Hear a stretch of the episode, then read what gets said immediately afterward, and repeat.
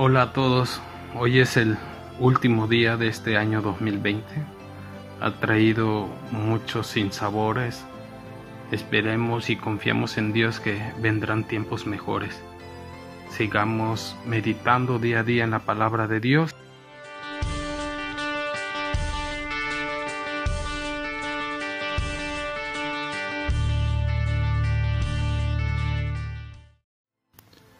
El título de hoy, Cielos Nuevos y Tierra Nueva. Segunda de Pedro 3 de los versículos 10 en adelante.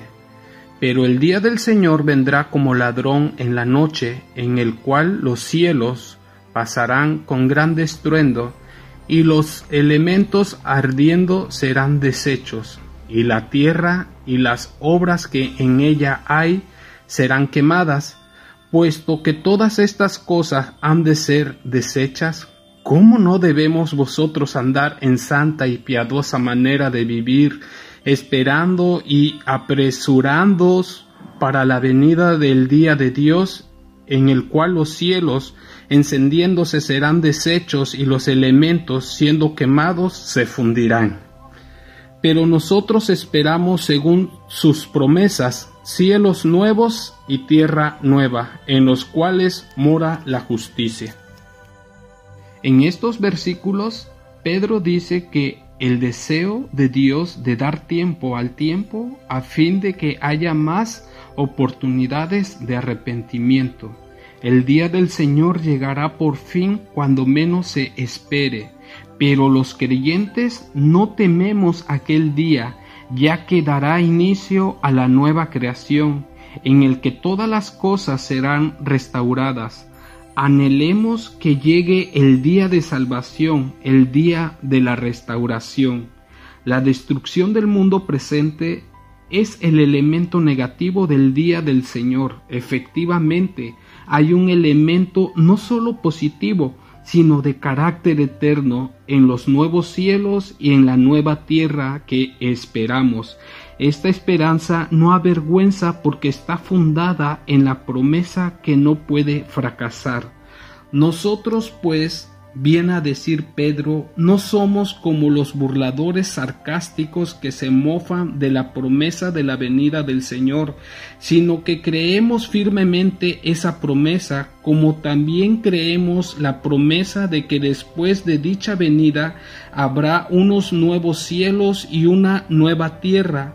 Los que ponen su esperanza en los cielos nuevos y tierra nueva andan en santidad y en piedad.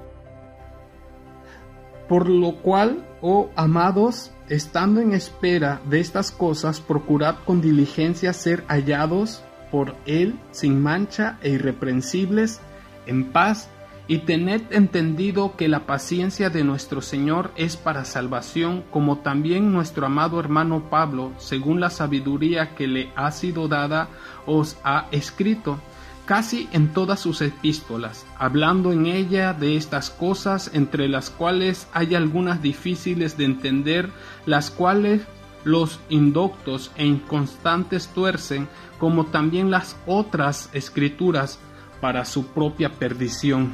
Así que vosotros, oh amados, sabiéndolo de antemano, guardaos no sea que arrastrados por el error de los inicuos caigáis de vuestra firmeza. Antes bien, creced en la gracia y en el conocimiento de nuestro Señor y Salvador Jesucristo. A Él sea gloria ahora y hasta el día de la eternidad. Amén. En estos versículos, Pedro exhorta a sus lectores a prepararse diligentemente para el día en que el Señor venga a recogerlos. El primero, los creyentes que esperan la nueva creación y el retorno del Señor deben procurar ser hallados sin mancha e irreprensibles, en paz, con empeño de llevar una vida santa. Segundo, aunque tratemos de mantenernos en santidad, si somos engañados por los indoctos e inconstantes que tuercen las escrituras, podemos tropezar y caer. Y el tercer consejo, no es suficiente con alcanzar santidad y guardarnos de los engaños, sino que debemos crecer en la gracia y en el conocimiento de Cristo. El único modo de evitar el caer en la vida cristiana es avanzar. La única manera de evitar el retroceso es seguir adelante. Por último, quiero leer la carta a Dios. Amado Señor, anhelo tu retorno, porque tú eres el esposo a quien ama mi alma. Deseo vivir el último día del año como una novia santa y pura. Comienzo el año que viene con la esperanza de morar eternamente contigo en los cielos nuevos y la tierra nueva Ayúdame a crecer en la gracia y en el conocimiento de tu amor. A todos les deseo un año nuevo lleno de bendición, de prosperidad y que la paz del Señor sea con cada uno de nosotros. Amén.